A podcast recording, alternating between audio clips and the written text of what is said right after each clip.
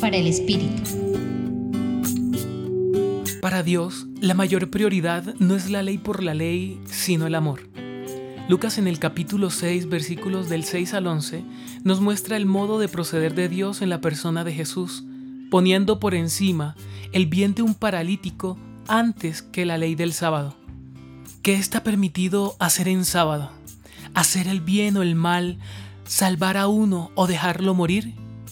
A veces los seres humanos justificamos el mal del mundo mediante leyes que al final terminarán destruyéndolo dejando a un lado la ley divina del amor.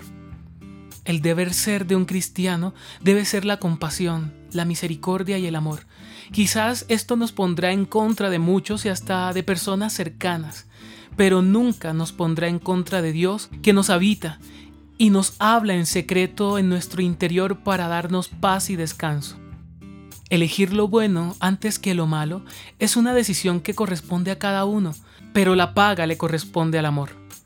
Por eso, por más que busquemos maquillar la verdad del mal que nos circunda y del que en muchas ocasiones como fariseos somos partícipes con nuestros silencios, al final ella misma será el juez implacable que nos señalará ante la pregunta ¿cuánto amor diste?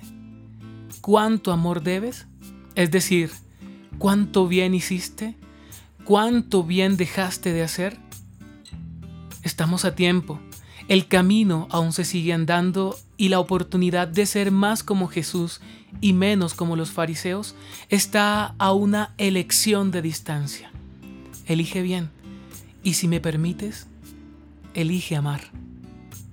Hoy te acompañó Ramiro Salas del Centro Pastoral San Francisco Javier, Pontificia Universidad Javeriana.